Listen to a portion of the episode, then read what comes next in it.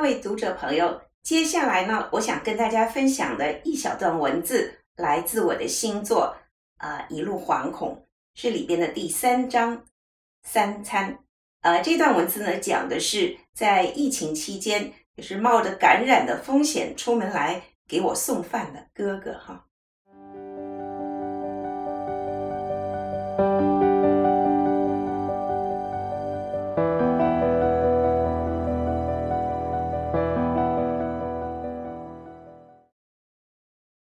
哥哥是我们家族里的一个奇特存在。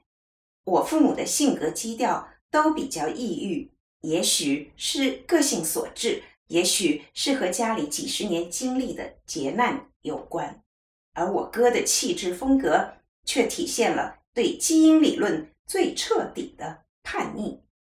哥哥是个彻头彻尾的不可理喻的乐观主义者，没有任何东西可以长久地打湿他的快乐，即使是一场瘟疫。哥哥很瘦。瘦到我不敢看他磅秤上的那个数字，那个数字会让我感觉我得了肥胖综合症。但是他常年锻炼身体，肌肉极为硬实，手掌坚如铁爪，在我肩膀上轻轻一拍，就能留下一块淤青。他走起路来腰杆笔直，脚底生风，从背后看像一个。长得有点着急的小伙子，哥哥的活力还体现在他的声音上。作为曾经的听力康复师，我总想用分贝仪来测量一下哥哥嗓门的峰值，看是否已经抵达噪音污染的工伤赔偿标准。每次看到他家墙壁和天花板上的污迹，我都会忍不住觉得。那是他的声音凿下来的疤痕，用他那样的声音表达赞同，那就是欢呼；用他那样的声音表达反对，那就是怒吼。引起哥哥欢呼的东西很多，比如美酒，比如好烟，再比如来自朋友，尤其是女性朋友的赞美。而引起哥哥怒吼的内容则因时而异。自疫情爆发以来，就基本集中在美国那位金发总统身上。此处由于不能使用一个面红耳赤、唾沫横飞的表情包，我深感词不达意。疫情中，哥哥的嗓门制造了无数的窘迫场景。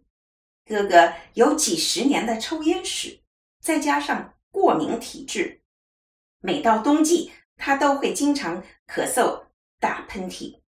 用哥哥的嗓门来表达上呼吸道的怨气，那就是惊雷。